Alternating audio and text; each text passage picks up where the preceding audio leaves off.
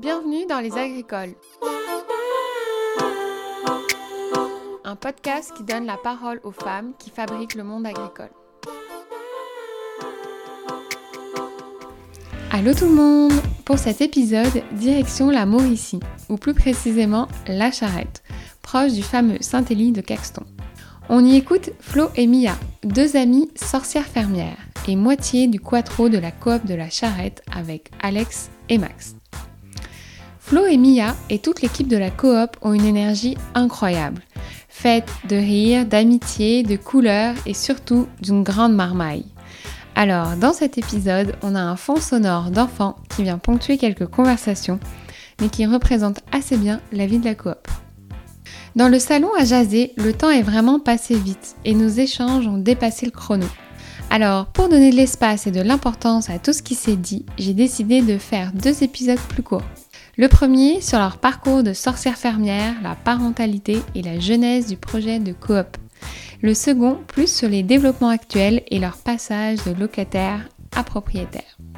Alors, pour le premier épisode, on traverse plusieurs sujets imbriqués et on revit avec elle le passage du rêve au concret, de l'idée de vivre sur une ferme à la création d'un vrai métier de 8 à 5.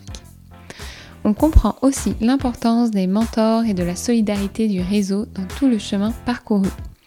Mais ce qu'on aborde surtout, c'est la parentalité et la maternité au sein des nouveaux modèles agricoles.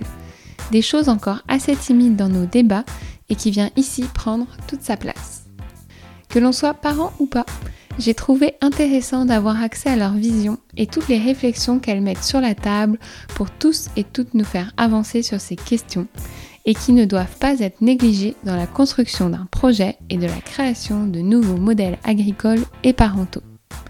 Je vous laisse donc profiter sur cette bonne humeur associée à ces belles réflexions et quelques intermèdes d'enfants curieuses.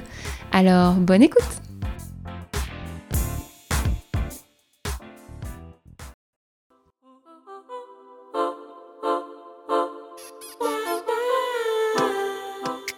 Ok, 1, 2, 3, go Allô Mia et Florence, merci de m'accueillir dans votre salon pour un enregistrement du podcast des agricoles. Eh, déjà, comment ça va aujourd'hui? Ça va bien. Ça va bien. Je pensais pas que ce serait la question la plus dure du podcast. C'est la question la plus dure de l'interview. Ça va très bien. Ok, alors, euh, comme vous savez, je demande à toutes les invités de savoir, pour commencer l'interview, comment elles se définissent. Est-ce que vous avez réfléchi à ça? Est-ce que vous êtes des fermières, des maraîchères, des agricultrices, des paysannes ou vraiment autre chose? Bonne question. On dit souvent qu'on est des fermières. Je pense qu'on se dit fermière. Depuis avant qu'on soit des fermières, en fait. Ouais, c'est comme un peu peut-être c'est partie de notre rêve, tu sais, de d'être. Parce qu'à à la base, on, on savait pas qu'on allait faire des légumes ou des paniers bio. Fait qu'on disait qu'on allait être des sorcières ou des fermières, peut-être. Ouais, je pense que dans, on savait pas ce qu'on allait cultiver, mais on savait qu'on voulait être fermière, je pense. Ouais, on savait qu'on voulait travailler ensemble dehors, puis vivre de la terre, puis on allait voir plus tard qu'est-ce que ça allait être. Finalement, c'était des légumes. Mais parce que vous imaginiez comment un métier de fermière? En fait, je pense qu'au début aussi, on délirait pas mal avec l'idée de faire euh, un peu de la laine. Un peu de la laine. On s'imaginait légumes été, laine hiver, mais On est des grandes tricoteuses. On a déjà fait une petite start-up euh, de cours de tricot, puis on vendait de la laine locale. Puis là, on se disait, ah, ça serait le rêve que l'hiver, on pourrait comme euh, filer, teindre notre laine, tricoter. Puis l'été, on ferait des légumes. On prendrait la toison euh, numéro 2 de nos moutons, on le mettrait comme paillis. Fait que là, ça, c'était un peu le rêve des sorcières fermières. Ouais, mais visiblement, on se rend bien compte qu'avec des enfants, hein, une saison agricole qui est toujours, qu'on allonge toujours un peu plus à 18 semaines, 20 semaines, 21 semaines de panier, la planif, la paperasse, ben l'hiver, finalement, il reste euh, zéro minute. On tricote le soir, puis c'est ça la- l'aspect tricot, finalement. Enfin, Vous êtes passé de sorcière fermière à juste fermière. Mais on garde le côté sorcière pour la retraite, en réalité. Oui, c'est notre objectif de retraite. Être moustachu avec des robes en jute. Tricoter main. Le travail de toute une vie. exact. Et puis alors, pour euh, en arriver à être des vraies fermières, qu'est-ce qui s'est passé? Comment vous êtes rencontrées? C'est quoi un peu les grandes étapes? Je sais pas si vous voulez faire chacune votre tour ensemble. Je pense qu'on on est capable ensemble au fur et à mesure. Ben, en fait, euh, Flo et moi, on s'est rencontrés au cégep. On avait de duo de nos gros 18 ans, je pense. Gros max, oui. Gros max. à boire euh, des caisses de tremblé pas cher parce que t'en avais 15 plutôt que 12. ben, on s'est mis à comme délirer justement sur euh, un genre de retour à la terre, euh, travailler dehors avec nos amis. C'était aussi la. Ben, au cégep, la grève de 2012 euh, étudiante se tramait. Puis nous, on était à l'université à l'UQAM pendant la grève de 2012. Puis là, je pense que ça nous a quand même fait prendre un temps d'arrêt.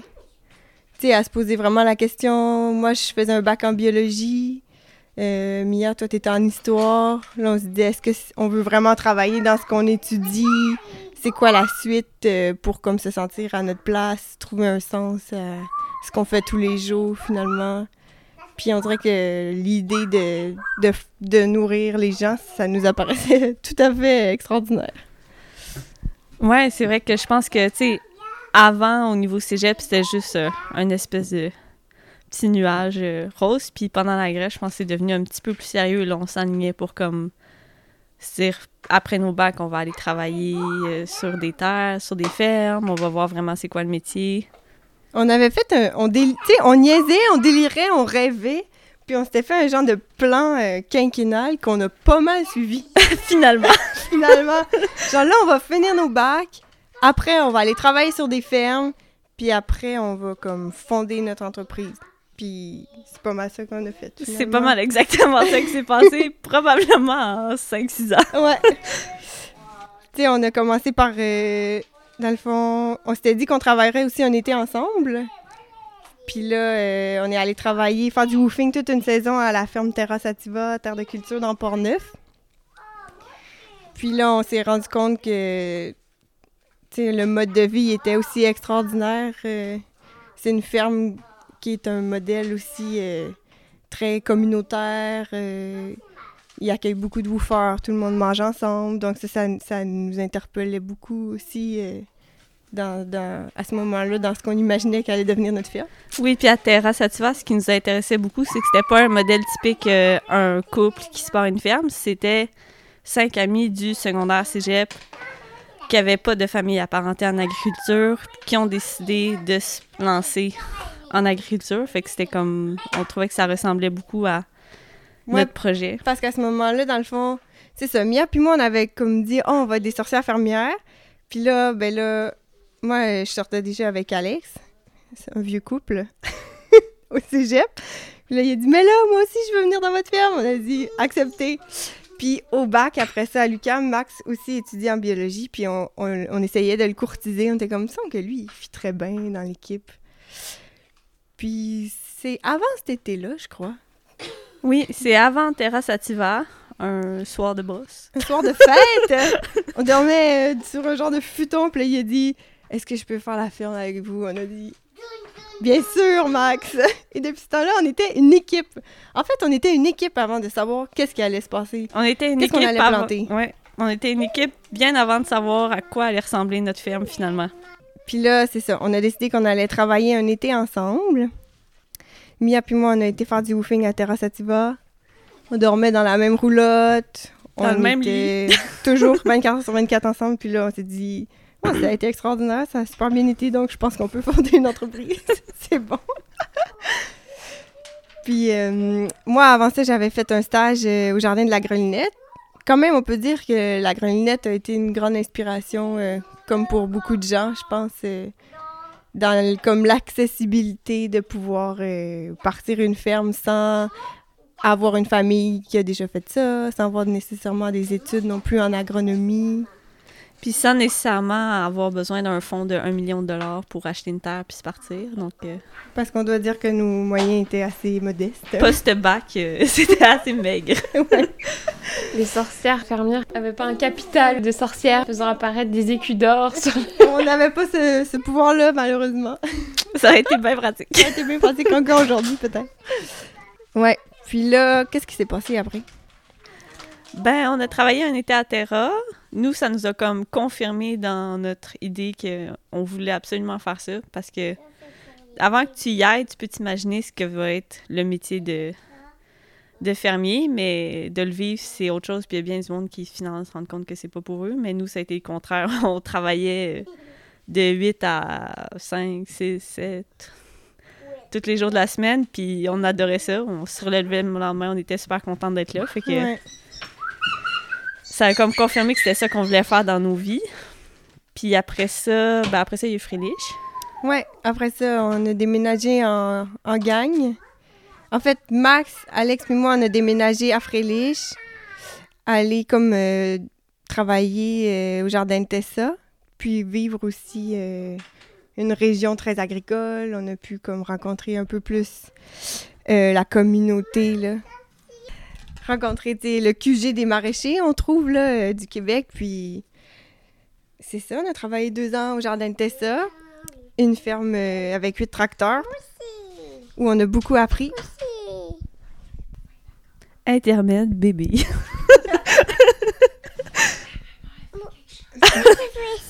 Dis bonjour, puis après c'est tout. Bonjour.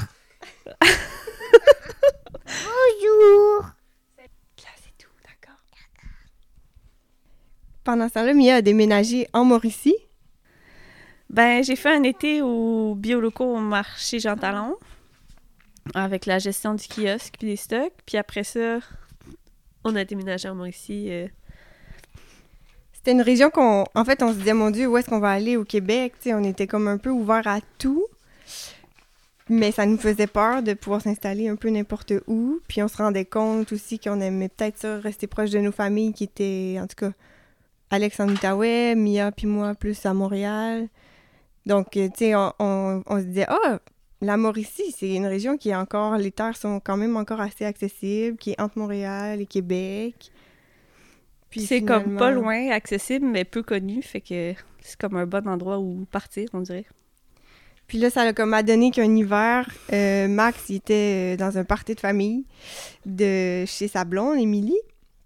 Puis elle est originaire de Trois-Rivières. Puis là, l'oncle à Émilie, Patrick euh, et Sylvie, sa tante, euh, ils sont comme venus voir Max. Ils ont dit « Hey, on vient d'acheter un terrain à Charette, là, il y a 10 hectares de terre, mais eux, ils travaillent à temps plein. Sylvie était comptable, puis Patrick, médecin.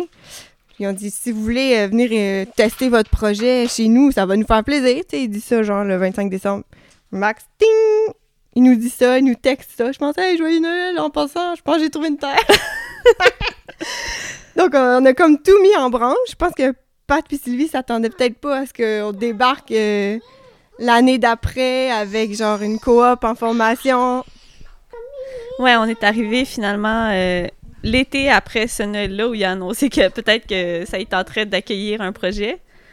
Max et moi, tout l'été, on est allé passer le vibroculteur dans, euh, sur la terre pour comme euh, enlever, enlever le chien dent sur le 2 hectares. Puis on y allait après nos jobs le soir euh, faire ça. Puis euh, après ça, après cet été-là, Flo et Alex sont arrivés dans la région aussi. Puis pendant l'hiver, on a formé notre entreprise. Puis après ça, on était déjà prêts à, à cultiver notre première année. Donc, ça l'a été quand même rapidement. Je vais reposer la question. Comme ça, on va comme restarter l'idée. fait que là, vous êtes arrivé sur la Terre, mais qu'est-ce qui fait que vous aviez choisi de faire votre entreprise en mode coop? Parce que vous avez eu l'expérience à Terra Sativa, qui a été comme un peu comme le plus gros déclic pour vous deux? Et après vos expériences au jardin de Tessa, bah, on sait que c'est pas une, enfin, que l'époque c'était pas une coop. Que qu'est-ce qui a fait le cheminement pour que vous décidiez sur cette coop? Parce que même en tant que sorcière euh, fermière, vous auriez pu être euh, des associés ou comme une SNC ou une... Enfin, whatever. là. Mais là, finalement, vous aviez aussi comme deux autres personnes avec vous. C'est quoi le cheminement qui vous a amené au modèle coop? Puis C'est quoi les valeurs qui, qui incombent à ce modèle puis qui vous portent aujourd'hui aussi pour faire votre agriculture en fait? Ben en fait, on s'est longtemps posé la question. Ben longtemps. Un automne temps de réflexion. Euh, est-ce qu'on devrait plus être une SNC? Est-ce qu'on devrait être une coop? On pesait le pour-compte au niveau parce qu'il y a plein d'implications à un modèle de- d'entreprise, des implications financières, fiscales, légales, juridiques, etc. Puis je pense que on aimait beaucoup le modèle coop parce que quand tu es à plusieurs, par exemple quatre qui sont pas juste un couple, on trouvait qu'au niveau légal, ça nous protégeait beaucoup l'un l'autre. Le modèle coop de comme euh, qu'il y ait une entité autre, que si jamais ça nous laissait beaucoup de liberté aussi si quelqu'un décide un jour que ça lui tente plus la coop, que finalement il veut pas faire du maraîchage dans sa vie, il peut quitter sans mettre en danger l'entreprise. Puis on aimait bien les valeurs de comme euh, un membre, un vote, peu importe le, le nombre, l'investissement, puis euh, que ça se soit imbriqué d'office dans Parce que une coop. on se dit qu'on aurait pu euh, avoir ces valeurs-là avec une autre forme juridique, mais dans l'optique que peut-être un jour d'autres gens joindraient la coop, tu sais, ça, ça, comme Mia a dit, d'office, ça serait déjà dans l'ADN de l'entreprise si euh, finalement d'autres gens joindraient. Puis je pense que ce serait un de nos objectifs là, à terme que d'autres personnes puissent joindre euh, la coopérative.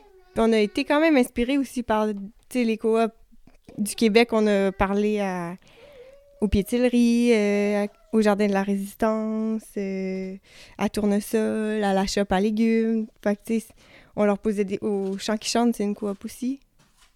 On leur posait des questions. Puis, euh, tu sais, tout le monde nous donnait... Les gens, on dirait qu'ils étaient en modèle coop. Il y a personne qui le regrettait. Tout le monde était comme, oui, oui, oui, c'est vraiment... euh, nous, on le regrette pas, c'est super, c'est ultra flexible.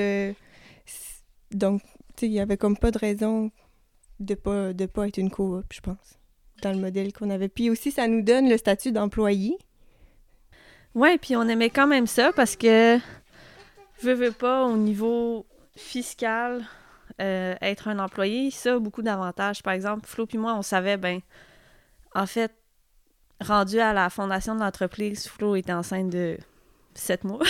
De Marguerite. de. Marguerite. On savait qu'on voulait avoir des enfants, tout le monde. On savait que peut-être que juste pour ça, en fait, ça nous donnait accès au RQAP. Puis on voulait se laisser la flexibilité de pouvoir prendre un congé de maternité, prendre des congés de paternité, ce qui en SNC est plus difficile, en tout cas. Pas infaisable, mais beaucoup plus difficile que quand tu as un statut d'employé. Le chômage aussi. euh, on est des employés de la coopérative, donc l'hiver, on a le chômage. C'est pour des années de, de démarrage, euh, qu'on roule pas sur l'or, ça rajoute quand même un, un revenu hivernal euh, de la moitié, finalement, de ce qu'on a eu l'été. Puis nous, on a toujours comme pu vivre de la coop depuis qu'on l'a fondée. On avait eu beaucoup de subventions, notamment parce qu'on était en économie sociale. Emploi Québec subventionne euh, 100% euh, de un ou deux employés chaque année à la ferme à cause qu'on est une coopérative. Donc ça, c'est c'est une méchante grosse aide. Fait qu'il y a quand même l'aspect aussi euh, subvention. Ouais, l'aspect financier est quand même Ouais. non négligeable, je pense. Puis ça a quand même pesé dans la balance. Parce ça l'a que... adouci le démarrage, euh, tu sais, que de ne pas avoir à travailler ailleurs en même temps, euh, de pouvoir juste se consacrer à ça. La première année, on était quand même six personnes à faire 80 paniers. de pas devoir trouver des jobs d'appoint euh, au 1er novembre quand le dernier panier a été livré le 30 octobre. C'est quand même vraiment le fun aussi. Comme on dit, Flo puis moi, on aime quand même mieux être sur le chômage que puis pouvoir comme prendre un temps de repos puis se remettre pour la saison d'après que de devoir être euh, caissière à la pharmacie. Ouais. Puis ça permet peut-être de rester focus sur ton projet, là, de pas toujours zapper euh, d'une dynamique à l'autre, puis de faire de la planif pendant tes shifts à la pharmacie, tu sais, c'est comme... Ouais, c'est une autre là. affaire. ouais. Puis du coup, quand vous avez euh, commencé votre métier il y a 4 ans, pour vous même, c'est toute la quatrième saison de la Comme la Charrette, c'est quoi les grandes évolutions que vous voyez entre ce que vous imaginiez euh, un soir de brosse au cégep, comment vous avez commencé votre projet, puis aujourd'hui vous en êtes à l'année 4, puis quand vous regardez derrière, ça évolue comment votre métier? Est-ce la même fermière que vous, avez, que vous êtes encore ou en devenir? Ben, je pense que ça a quand même beaucoup évolué parce que veux, veux pas euh, tout le temps passer du rêve au concret. Je pense que dans n'importe quel projet, euh, ça évolue. Tu as un petit euh, reality check quand tu arrives dans la, la, vraie dynamique de tu fais une semaine par terre à quatre pattes dans le champ à désherber euh, ton champ puis à stresser parce que tu vois des chrysomèles euh, s'envoler autour de toi. puis tu sais pas vraiment en fait c'est quoi cette bébite là Ouais. puis là faut que tu ailles chercher tes livres euh, dans ton mot parce que t'es comme hmm, qu'est-ce que hmm. ceci? J'ai une minute pour identifier ça, j'ai aucune idée. Donc là on appelle nos mentors. on appelle énormément nos mentors puis je pense que ça c'est quelque chose de vraiment beau dans la communauté maraîchère au Québec, c'est que oui, j'imagine, il y a un peu de compétition entre chaque fermier, mais très peu. En général, on est vraiment des collègues, on a des mentors, par exemple Terra Satifar ou Fred, des jardins de Tessa, on les appelle euh, combien de fois par saison? Je pourrais pas compter, je pense. ouais. Non, on a, puis ça leur fait toujours tellement plaisir de nous répondre puis de prendre euh, deux heures au téléphone avec Alex. ouais. Puis tu sais, ils sont tous venus plusieurs fois. Ouais. Constater, euh, nous aider, conseiller aussi, je trouve que, tu sais, moi, en tout cas, personnellement, ce qui m'a vraiment. Euh, ce qui a beaucoup évolué, je trouve, dans la vision de la coop, c'est que quand on a commencé, on arrivait, tu sais, de Terra, où est-ce qu'on se disait. J'aurais comme voulu, tu sais, qu'on habite peut-être tous ensemble, euh, puis qu'on soit tout le temps ensemble, qu'on travaille à des heures un peu alternatives, n'importe quand, finalement, qu'on travaille plus selon, euh, on, on peut se lever plus tard, euh, n'importe quoi. Genre aller nu-pied en robe dans le champ, tu sais, ça c'était l'année 1. Puis là, on dirait qu'on est plus en mode 8 euh, à 5, 4 d'acier, on travaille pas les fins de semaine. Pantalon avec beaucoup de poches. ouais, pantalon avec beaucoup de poches, cellulaire, application, tu sais. On s'est vraiment organisé. Puis là, on dirait que la ferme est plus devenue comme vraiment un travail. C'est devenu, je pense, un peu plus un métier que une façon de vivre, mais c'est aussi une façon de vivre, je veux pas, parce que c'est tellement autre chose avoir une ferme versus être un employé dans un bureau, disons. Mais je pense que c'est vraiment devenu un métier, puis comme n'importe qui qui fait un métier, on, se garde en formation l'hiver, on fait de la formation continue, on fait de la recherche pour trouver des solutions à nos problèmes, mais le soir, on est bien content de fermer la porte de la grange, de partir, puis d'aller chez nous, euh, prendre une douche, puis de pas retourner à 9 h le soir.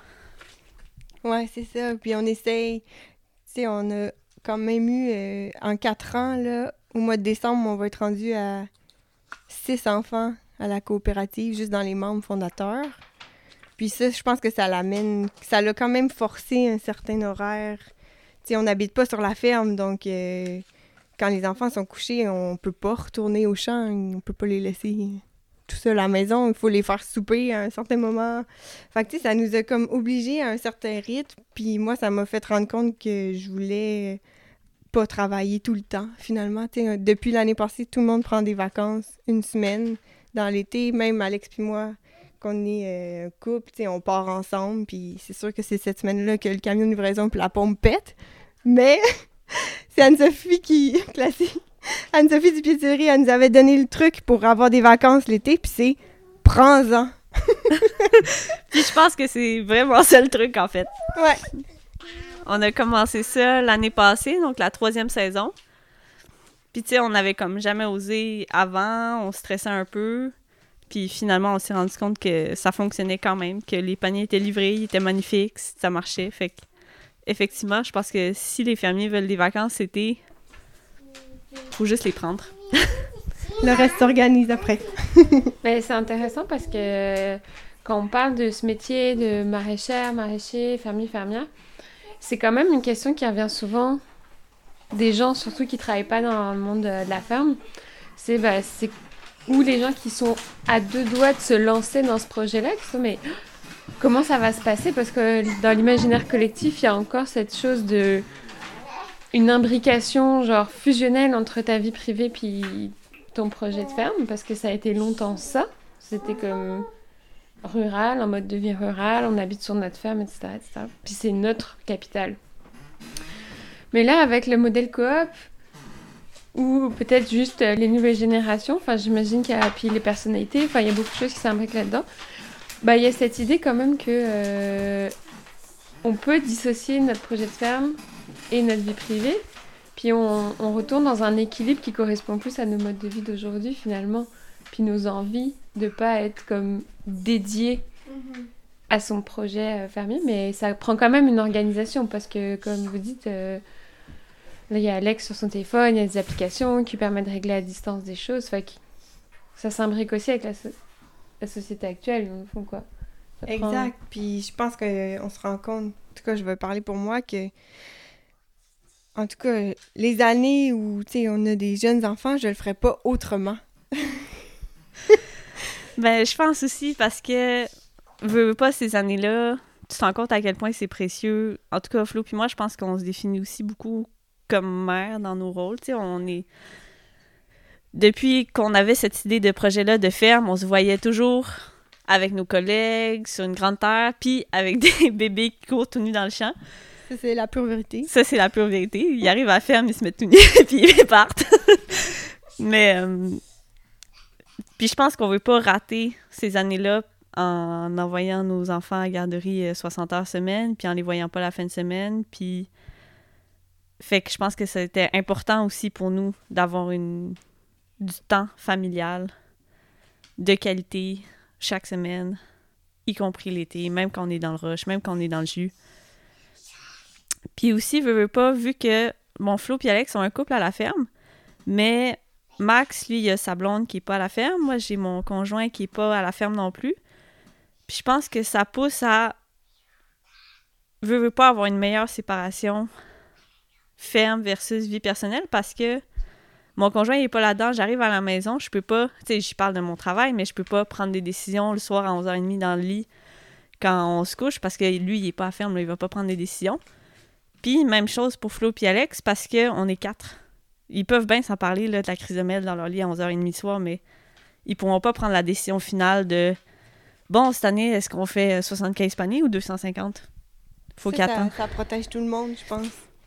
De, d'avoir ce, colle- ce collectif-là avec des décisions prises à l'unanimité, ben, on n'a pas le choix de s'en parler les quatre. Des fois, c'est drôle parce que le soir, on est tous sur Slack, qui est notre application pour euh, discuter. Puis Alex et moi, on est assis un à côté de l'autre sur nos ordi ou nos téléphones, puis on s'écrit. Comme ça, les autres voient, tu sais, puis c'est pas juste le déroulement psychologique de lui puis moi dans le salon à 9h le soir. C'est comme... C'est tout le monde, tu sais, à ce temps-là de notre vie, on est des collègues, puis... euh, ça enlève beaucoup de poids, tu sais, nous, sur le couple, puis euh, ça, ça fait que tout le monde est autant euh, responsable de tout dans l'entreprise, tu sais. Ouais, ça fait aussi qu'on sent que c'est vraiment une décision collective à la fin, puis pas. euh, On écoute ça, une petite émission? Oui, moi. qu'on puisse finir, parce que je sens que ça va... Ça va juste se dégrader. Du coup, je sais même plus où on en était. Hum, Je pense qu'on peut juste enchaîner sur une question. Si on reprend nos esprits, la question de la maternité qui fait quand même vraiment écho au fait d'être une femme en agriculture aujourd'hui, que c'est pour vous? Puis est-ce que avant de débuter votre ferme, vous aviez d'autres modèles par rapport à ça? Enfin, est-ce que vous- ça vous a manqué ou justement vous, vous aviez des gens, vous saviez que c'était possible, que ça allait être simple? C'est comme Comment vous entriez dans cette idée d'être mère et fermière sorcière? Notre statut. Ben, je dirais que je sais pas si c'était comme un manque de, de ressources ou c'est qu'on n'en connaissait pas ou qu'on n'a pas cherché. Mais je me rappelle d'être enceinte puis de me dire, d'avoir ça comme nos familles qui sont là. Ben là, lève pas une pile d'assiettes, tu vas faire une fausse couche, mettons. Puis de l'autre bord, genre, les fermières aguerries qui sont comme. euh, ben non, c'est pas une maladie, être enceinte. Puis moi, je me sentais comme plus entre les deux. J'avais envie, tu sais, de prendre soin, mais aussi de profiter, de, ce moment-là quand même unique de la vie, d'être enceinte, d'avoir un petit bébé. Puis en même temps, de, j'avais envie d'aller à la ferme. Nous, moi, mon premier enfant, c'était la, fondation de la coop. Fait que, tu sais, Marguerite, elle avait 10 jours. Puis j'étais venue semer des, des échalotes françaises. Dans les faits, j'avais aucunement besoin d'être là. Je pense qu'on faisait deux plateaux. Mais, tu sais, je voulais être là pour, euh, vivre ce moment-là euh, avec mes amis, au fond. Ouais, je pense que nous, c'était vraiment. Mon sentiment aussi était partagé parce que moi, dans le fond, je suis tombée enceinte au mois de mai de la première saison de la coop. Donc, euh, j'ai fait toute ma première saison enceinte. Puis après ça, j'ai eu Rose à l'hiver.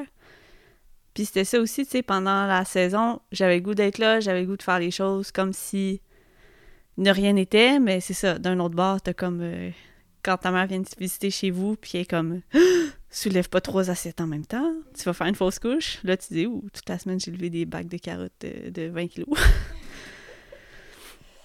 Puis, tu sais, je pense qu'aussi, euh, le modèle coop amène une dynamique différente, peut-être avec la maternité, parce que, exemple, si, si euh, c'est juste euh, un couple dans l'entreprise, ben peut-être que ce qui se passe, c'est le. L'homme qui est pas enceinte, il prend plus le relais, puis il travaille plus, puis la, future maman, ben, elle, reste plus à la maison, elle fait l'administration. Quand le bébé naît, elle continue à faire plus comme la job de bureau. Puis on dirait que nous, ça nous tentait pas que ça soit ça qui se passe. Je me rappelle très bien de Flo qui a dit Moi, j'ai vraiment pas le goût d'être une mère de 1952 qui attend son conjoint à la maison jusqu'à 10 heures le soir parce que il prend mes heures à ferme, pour que ça roule. Fait que ça, ça sous-entend que euh, Mia et moi, ben, on a travaillé. D'ailleurs, Mia enceinte en ce moment. Elle travaille euh, enceinte euh, presque jusqu'à la fin, puis on vient avec nos petits bébés. Puis, tu sais, je pense que dans, dans l'idéal, c'est que faut juste. Faut juste comme se permettre de pas être indispensable. C'est ça qui est lourd. Tu sais, si tu viens puis que tu es une aide de plus ou que tu as quelques responsabilités, moi, cette année, j'ai une petite Joséphine de 8 mois. Puis je vais aller à la, à la ferme euh, jusqu'en septembre, là, deux jours, semaine. Puis, tu sais, mon, mon rôle, ça va être plus chef d'orchestre que... Parce que, je sais pas, là, moi, Jojo, elle va bientôt marcher puis manger toutes les roches qu'elle voit, d'ailleurs, c'est commencé. Donc, tu sais, je peux pas, euh, je peux pas promettre que je vais être d'une performance sans que ce soit désagréable pour elle, parce que, genre, elle va être juste en porte-bébé ou enfermée dans un parc ou une piscine, notre outil. On pourra en reparler. un conseil d'un investissement de 10 Une petite piscine euh, comme en plastique, mais on met une couverte au fond avec plein de jeux. Donc, c'est comme un grand territoire pour un bébé, puis en même temps, il est comme euh, protégé. Parce que Il, est- il y a un rebord, donc les roches sont plus loin de sa main. c'est pas un parc, c'est un peu plus grand, puis c'est ça, ça lui donne comme l'impression qu'il est en, en plein air, mais en réalité, il est un petit peu Légèrement contraint. Ouais, c'est ça. Fait que, tu sais, moi, je trouve que cette année, on atteint comme un équilibre que je peux m'impliquer, que c'est le fun, que je me sens pas une mauvaise fermière, euh, ni une mauvaise mère, puis que je pense que c'est agréable pour le... Mais on se rend compte avec du recul que les enfants, ils s'en sacrent. En tout cas, nous, les nôtres, ils ont adoré venir à la ferme, ils sont tout piqués de mouches noires, puis genre, ils mangent des vieilles biscottes pleines de terre, puis ils sont tellement heureux. Ouais, puis je pense que, tu sais, des fois, on se regardait, Flo puis moi, à l'été sur, genre, euh, la pile de poches de terreau parce que c'était le seul siège disponible à ce moment-là précis où ton enfant a extrêmement faim maintenant, tout de suite.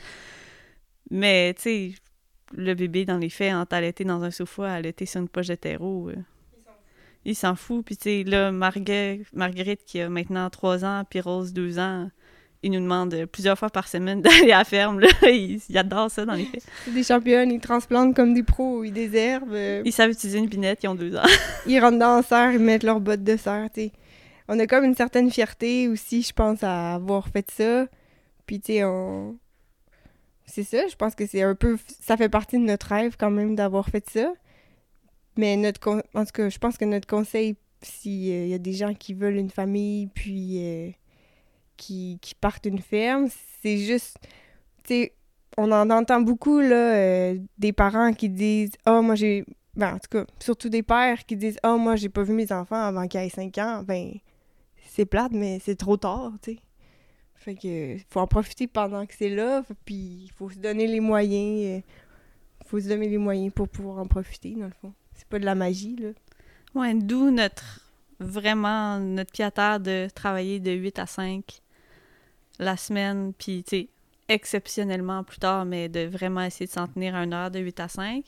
Le mode coop d'être à 4 aussi, ce que ça nous permet, c'est que la fin de semaine, on n'a pas de tâches. euh, tu sais, on limite vraiment notre présence à la ferme à aller arroser ce qui a besoin d'être arrosé, puis on se donne des tours de garde. Comme ça, on a toujours. Sur quatre jours de fin de semaine, on en a trois en congé. Puis je pense que c'est important de ne pas se dire euh, Ah, euh, pff, la, la sage, j'ai pas eu le temps cette semaine. Je vais aller effeuiller samedi, tu sais. Nous, faut que ça rentre dans la semaine, puis on s'arrange pour que ça rentre dans la semaine. Sinon, ça va au lundi. Sinon, ça va au lundi, puis c'est ça. Mais par rapport à cette question de euh, comment ça s'imbrique, là, votre euh, accès à la parentalité puis euh, votre métier, est-ce que ça fait pas aussi écho à ce qui se passe beaucoup au Québec en ce moment avec ma place au travail Puis, comme. Ben, on peut quand même en parler parce que c'est quand même une actualité, puis ça traverse beaucoup de femmes au Québec. On aimerait bien que ça traverse les hommes aussi, mais ça traverse les femmes beaucoup. Puis euh, ça vient avec le fait qu'il y a un gros manque de garderies au Québec, puis que euh, c'est assez hallucinant de se dire que euh, aujourd'hui en 2021, il y a des femmes qui peuvent tout simplement pas sortir de leur cage de maternité parce qu'il n'y a pas de garderie. Du coup, c'est même pas un choix d'être femme au foyer, c'est juste il n'y a pas d'autre enfin en fait il n'y a plus de choix. Puis euh, comment vous le fait d'être comme dans une coop sur une ferme, ça vient comme vous donner une opportunité de pas être dans cette situation bloquée en fait en quelque sorte? Mais je pense que d'être en coop, ça nous permet de se dire que on va s'arranger pour que ça fonctionne. Puis, tu sais, moi, Rose, elle est souvent venue à la ferme faire des journées de travail. Margue- même, Marguerite, même chose. Je pense que que ce soit notre coop, qu'on soit des membres, on se le permet aussi de faire ça. Puis, parce que oui, on adore être mère, mais on adore être fermière. Tu sais, je pense qu'on voudrait pas être tenu loin de la ferme pendant des années parce que il faut être mère. Exact, c'est ça. On veut faire les deux en même temps. Puis on est en train de réussir, je pense. Ouais, c'est ça. Puis vous avez fait quand même des allers-retours pour arriver à, à ce stade de maman fermière. Genre, là, vous pensez que vous avez trouvé un équilibre, puis vous aimeriez que ce soit un sujet plus partagé ou? Ben, en fait, je pense que oui. Tu sais, à la CAP, il y avait eu une table ronde qu'on avait participé il y a deux ans sur euh, bébé à la ferme. On- Puis il y avait beaucoup de gens, là. Je crois que c'est un sujet tout à fait d'actualité. Peut-être aussi notre génération de fermiers, justement, qui veulent des enfants, mais qui veulent travailler, mais ils veulent que la ferme, ce soit vraiment leur travail. Tu sais, comment conjuguer tout ça, c'est quand même complexe. Puis Qui cherche un meilleur équilibre que, comme on disait au début, comme disait Flo au début, ben la femme qui est à la maison qui fait un peu d'admin pendant les siestes, puis l'homme du couple, souvent c'est des couples euh, hétérosexuels quand même, mais euh, qui, lui, fait 100 heures semaine à la ferme pour rattraper le 40 heures que devrait faire euh, sa conjointe.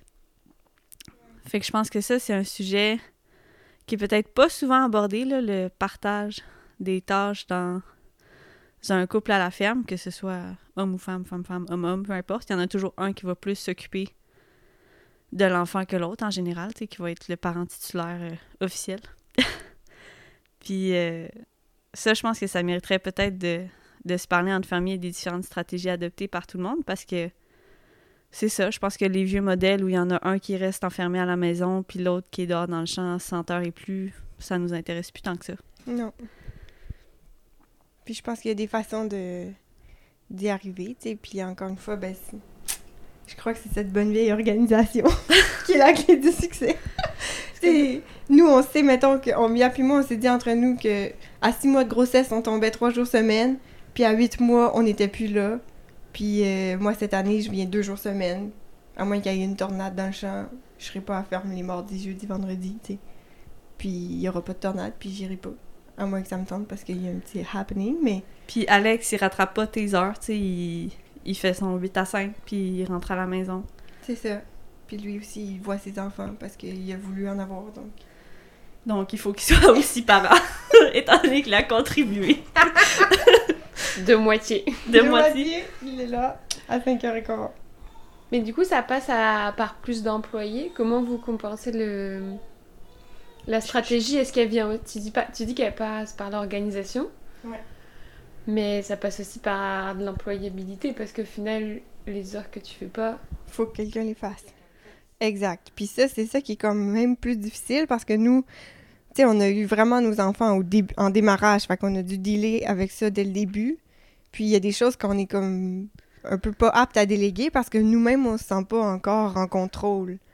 Fait que, tu sais, exemple, ces petites tâches-là qu'on se garde pour nous, genre les semis, euh, on essaie de que ça soit encore nous qui les fasse.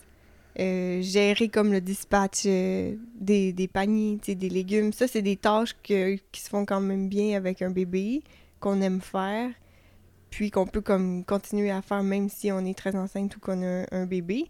Mais, tu sais, on va pas aller euh, désherber, taper les rottes de tunnel, euh, tu sais, ça. Ça, c'est des tâches que, qu'on peut plus engager des gens pour faire, finalement, pendant que nous, on profite de notre situation. Ouais, puis ça passe par assumer qu'il faut employer quelqu'un. Tu sais, penser que tu vas être capable de tout faire, de garder ton horaire comme avant, même avec un bébé. Je pense que c'est irréaliste. Ça fait aussi que tu as juste un sentiment de pas être efficace au travail, puis de pas être une bonne mère, ce qui est Désagréable. désagréable en tout temps.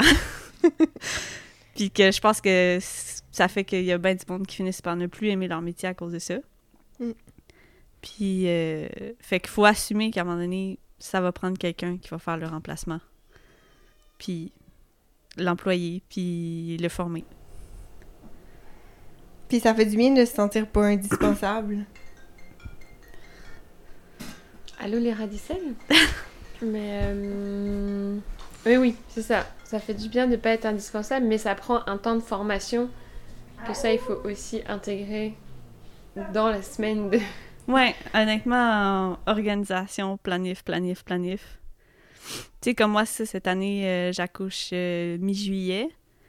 Donc, tu sais, on l'a planifié d'avance, là. On savait que je serais tomber à temps partiel pas mal au début de la saison, que ça prendrait quelqu'un pour me remplacer à un moment donné dans l'été, au semi, à mes responsabilités, semi de serre, euh, gestion de la clim, de tout ça. Fait que là, ben, on l'intègre dans la semaine, ça fait partie de des choses à faire, tu sais. Puis moi, je prends la personne qu'on a décidé de former pour, ben, je la prends avec moi pour faire les semis. Puis pendant une ou deux semaines, trois semaines, elle être avec moi. Puis après ça, je sais qu'elle va être à l'aise de le faire. Puis, tu sais, on maintient aussi un suivi, là. Je veux dire, n'importe quand, elle peut m'appeler quand je suis à la maison, là.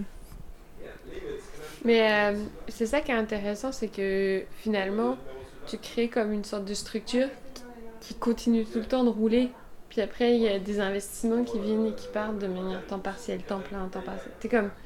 C'est intéressant parce qu'au final, le but de cette structure, c'est de faire des légumes. Après, la géométrie des employés elle peut évoluer, mais Exactement. Puis comme dit Flo, je pense que le but, c'est de se rendre pas indispensable, justement, tu sais. Puis quand tu veux avoir des enfants sur une ferme, je pense que c'est ça. Puis aussi en tant que coop, pas, ça nous pousse à ça parce que il y a peut-être plus de membres qui vont arriver, il y a peut-être euh, plein de choses qui peuvent arriver, puis ça nous pousse à être un peu moins indispensable dans ce qu'on fait. Puis je pense que ça, c'est une bonne chose pour tout le monde au final, de pas avoir cette pression puis ce stress-là de se dire s'il m'arrive quelque chose demain matin, l'entreprise est à terre morte. Donc, je pense que ça, euh, on sous-estime souvent, puis on prend souvent un peu de fierté à être indispensable, mais au final, c'est le contraire qu'il faut faire. Il faut se rendre dispensable.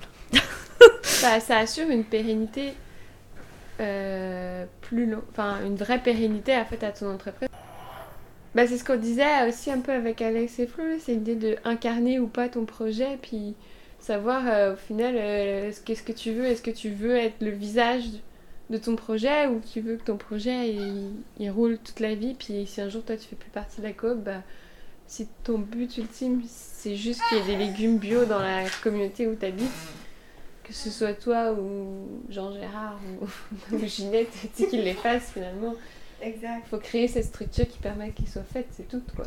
C'est ça. Puis pendant le temps qu'on est là, on peut amener notre couleur, notre créativité, puis nous en tirer euh, un plaisir aussi. là. Je pense que c'est ça le but. Ouais, c'est ça le but ultime, je pense. Et là, vous avez du plaisir. Oui, beaucoup. Énormément. Ce premier épisode nous ouvre bien sur les réalités, tant de coopératives que de parents, et c'est intéressant de voir comment les deux ont été liés dès la genèse du projet. Voir comment le cadre coopératif est aussi au service des besoins parentaux pour les trois familles, et ce, dès le jour 1. C'est assez émouvant d'ailleurs de voir comment famille et ferme sont nées et ont grandi en même temps. À ce moment-là de nos échanges avait lieu au Québec une grande campagne pour dénoncer la pénurie de garderies qui pénalisait la reprise du travail, principalement des mères. Cela questionne donc la place que l'on fait aux différents modèles parentaux et comment les envisager dans notre société actuelle. Ces questions n'épargnent pas le monde agricole, longtemps régi par une division genrée de la parentalité et du travail. Avec des nouveaux modèles de ferme, c'est évidemment un nouveau modèle de famille et de possible qui émerge aussi. C'est intéressant de mettre en lumière que pour elle, comme Caro et Seb dans l'épisode précédent, que ce sont les enfants qui ont permis de structurer leur organisation de travail et non leur vie de famille qui s'est adaptée au rythme effréné que peuvent être les fermes. À les écouter, on a tous et toutes à y gagner d'ouvrir des espaces de conversation pour construire et partager toutes ces stratégies mises en place pour faire cohabiter les deux et ne pas à choisir entre être mère ou parent ou être fermière et fermier. Dans cette révolution agricole, il est aussi question de créer des entreprises bienveillantes, où l'on doit repenser notre dispensabilité à son fonctionnement. Dur dur de ne pas se sentir indispensable, hein Mais si c'était ça, la clé de la pérennité. Encore plein d'idées à moudre. Alors, n'hésitez pas à m'écrire pour prolonger les discussions. Mais restez avec nous pour le deuxième épisode qui s'intéresse plus en détail au modèle de coopérative et les défis de développement de devenir propriétaire après des années de location. A tout de suite